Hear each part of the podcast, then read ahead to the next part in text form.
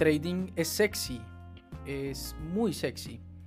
Llama la atención cuando ves a alguien operando los mercados financieros y ves que en cuestión de minutos logra obtener tal vez lo que muchas personas pueden estar ganándose en un mes. Y es sexy porque también da la sensación que es fácil, es sencillo y que cualquier persona lo puede hacer. Es sexy también porque puedes vivir de ello y eso no es una mentira. Pero desde nuestra perspectiva falta alinear ciertos conceptos y profundizar en otros. Hemos hablado en este podcast tantas cosas en materia de, de hablar de la realidad que nosotros hemos vivido en este proceso, ya casi 10 años, 11 años, eh, el equipo y los operadores que hacen parte de, de App Trading han evidenciado y han experimentado y hemos experimentado tantas cosas que justamente salen hasta ahora 58 capítulos.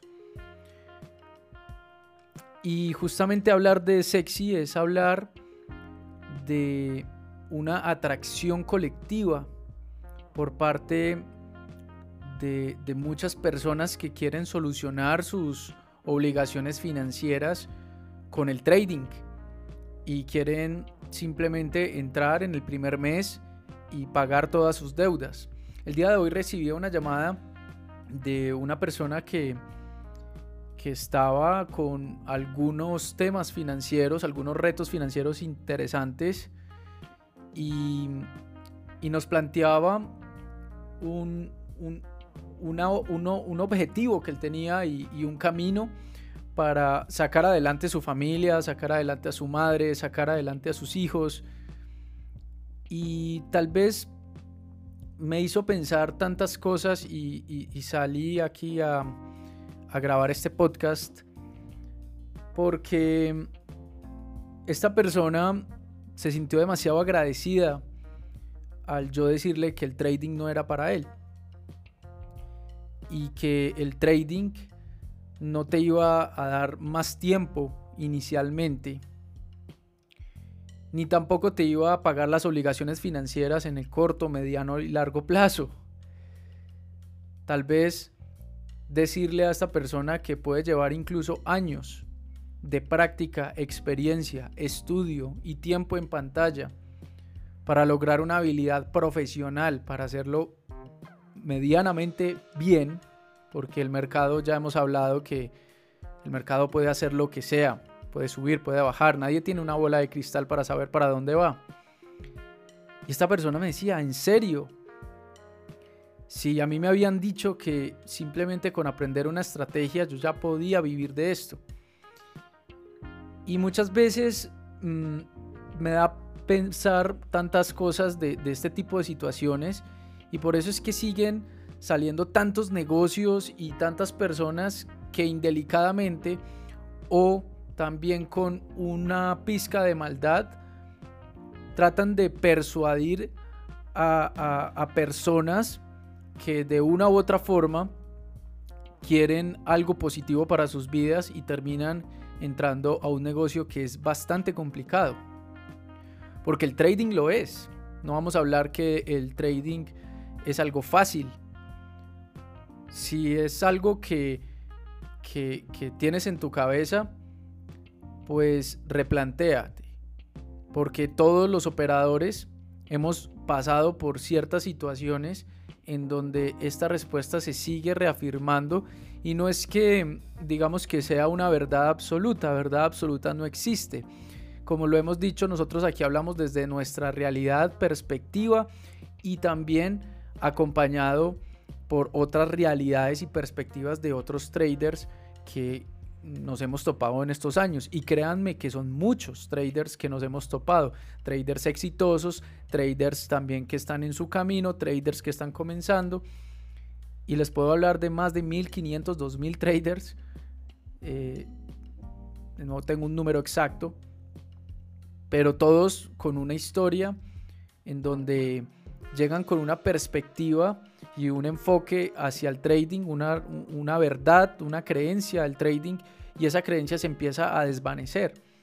Y ahí es donde entra el sufrimiento, ahí es donde entra la frustración y ahí es donde entra la pérdida de dinero, pérdida de tiempo, entre comillas, porque tú nunca pierdes tiempo en este negocio, siempre, perdón, siempre estás aprendiendo, siempre estás en constante crecimiento y, y eso lo hemos venido desarrollando en estos 58 podcasts hasta el día de hoy.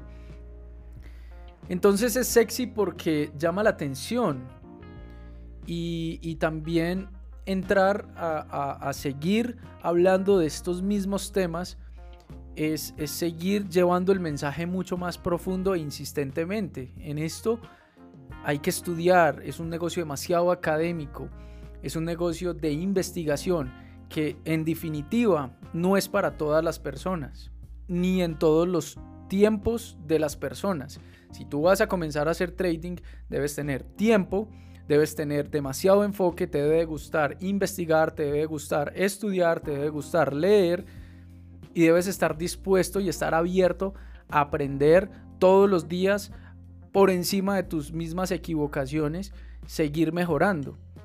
Porque es que yo no sé en qué momento esta industria del trading, porque es toda la industria en, general, eh, habla de una mm, como de, el trader perfecto, ¿sí? Y, y, algo que a nosotros nos ha librado muchísima presión, porque caímos también en ese juego, ¿no? Nosotros somos capacitadores y damos ejemplo, pero ¿qué tipo de ejemplo estábamos dando? De un trader que no mostraba sus pérdidas, de un trader que estaba escondiendo eh, sus errores, eh, su humanidad de una u otra forma para que las otras personas de una u otra forma también vieran ese reflejo y quisieran copiar, pero están copiando simplemente una imagen recreada comercial para comprar un producto o un servicio. Y, esa no es la forma.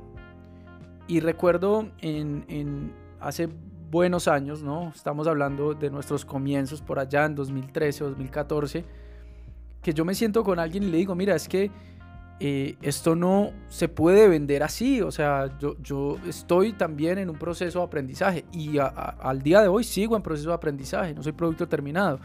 Y la persona me decía, eh, Juan, es que si tú no te muestras así, si no muestras eh, esa imagen, ¿no? Es imposible vender un entrenamiento de trading, porque nadie va a querer comprarlo. Y yo quise ir en contra de, todo ese, de toda esa imagen y nuestro equipo tiene esa filosofía. Tal vez, tal vez existen otras academias y otras personas que tienen un flujo de miles de personas comprando servicios y, y demás. Pero hasta qué punto eso es positivo? ¿Es simplemente un bien personal o es un bien colectivo? Si tú te muestras como humano todo el tiempo, estás libre de presión. Si, te muestras con tus defectos, con tus errores, con tus virtudes también, con las buenas operaciones, con las buenas gestiones de, de una operación, con una buena gestión emocional, y también que te muestres con lo contrario, tal vez cuando te equivoques también, cuando te salgas de tu plan, también mostrarlo, porque o si no, la persona va a terminar creyendo que, que, que, que no está asimilando el concepto y que está yendo por un camino en contravía y que va a terminar perdiendo dinero y que ese negocio no es para esa persona. En cambio, cuando tú hablas de las dos de los dos caminos que hay en el trading y siempre en ese equilibrio, porque el trading no es bueno ni es malo, el trading es información, son datos, son precios, que tú los interpretas como tú quieras, con cualquier metodología, no existe metodología única, no existe una única estrategia, existen universales e infinitas formas que nunca vamos a terminar de conocerlas. ¿Cómo operar los mercados? Para que hablemos de una verdad absoluta. Y es simplemente disfrutarlo. Y, eso ha sido, el trading es un vehículo para, lograr lo que tal vez tú quieras en materia monetaria, pero tienes que disfrutarlo Tienes que estar dentro del vehículo, disfrutar, disfrutando el proceso, disfrutando el día a día, aprendiendo todos los días. Pero no tienes que estar simplemente pensando en el resultado y el resultado, el resultado. Si, el si, si los mercados y el trading en sí es, es incertidumbre al 100%. Es incertidumbre. Pero es que calificamos la incertidumbre como algo negativo, ¿no? Entonces yo no me meto a hacer trading porque hay incertidumbre. Cuando tú compras un carro, hay incertidumbre. Te puedes pinchar, el carro puede salir malo. Cuando compras un apartamento, hay incertidumbre. Puede haber un terremoto, se cae la casa, se quema. Hasta cuando tú tal vez te eh, formas una familia, también hay incertidumbre. Cuando tú estás trabajando en una empresa hay incertidumbre, estamos en un mundo de incertidumbre, entonces cuando vemos que el trading es incertidumbre lo calificamos como malo, asumiendo que todo lo que tú tienes en tu vida es, es simplemente algo completamente seguro, no simplemente 100% seguro y crees que el trading es muy riesgoso. Es una forma, como las miles de formas que hay de trabajar, de generar ingresos, de disfrutar tu trabajo y demás. Entonces, cuando hablamos de, que el trading es sexy, no podemos calificarlo como simplemente como un objetivo, como algo monetario netamente. Hemos hablado aquí en este podcast de cómo desmonetizar el trading. Y, ha sido una de las mejores formas que nosotros hemos aprendido en, en los últimos años para poder mejorar nuestra técnica y estar en constante mejora.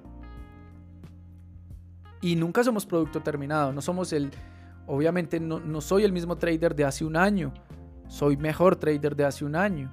Y así sucesivamente. Y, te preguntas todos los días con nuestro equipo, nos preguntamos mucho y los capacitadores, wow, cómo seguimos aprendiendo y seguimos leyendo y seguimos mejorando nuestra técnica. No cambiamos nuestra metodología, pero dentro de la metodología existen algunas mejoras, algunas formas de hacerlo mucho mejor. Pero si tú eres una persona que, estás buscando ser un producto 100% terminado en el trading, vas a terminar 100% frustrado porque es una batalla infinita. Si lo quieres ver como batalla o si lo quieres ver como un camino. Y esto es un camino que hay que disfrutar. También hablo de la crítica, del juzgamiento. Otros traders atacando a otros, diciendo que, eso no se hace así, que es mejor hacerlo de esta forma. Cada uno tiene su propia verdad y aquí en este podcast hemos hablado en un capítulo que se llama Tu Trader, en donde desarrollamos eh, el, el tema de tu trader eres tú y tú mismo miras cómo operas los mercados. No hay nada bueno, no hay nada malo, no tengo por qué juzgarte. Yo veo el mercado de una forma única y no tengo por qué hacerte ver el mercado de la misma forma que yo lo veo. Y cuando compartimos videos en YouTube, en nuestro canal de YouTube, estamos simplemente colocando una forma o estamos hablando de una forma de ver el mercado, no estamos hablando de básicamente de, una verdad absoluta, ¿no? Es compartir lo que nosotros estamos viendo y lo que nos está dando resultado. No quiere decir que sea la única forma. Ahora, personas pueden modular, pueden asemejar esa forma y pueden convertir la suya, sí, pero no va a ser exactamente igual a como yo estoy viendo el mercado. Recuerden que cada uno ve el mercado de una forma completamente independiente y única. Nadie más lo ve como ustedes lo ven. es loco, pero así es.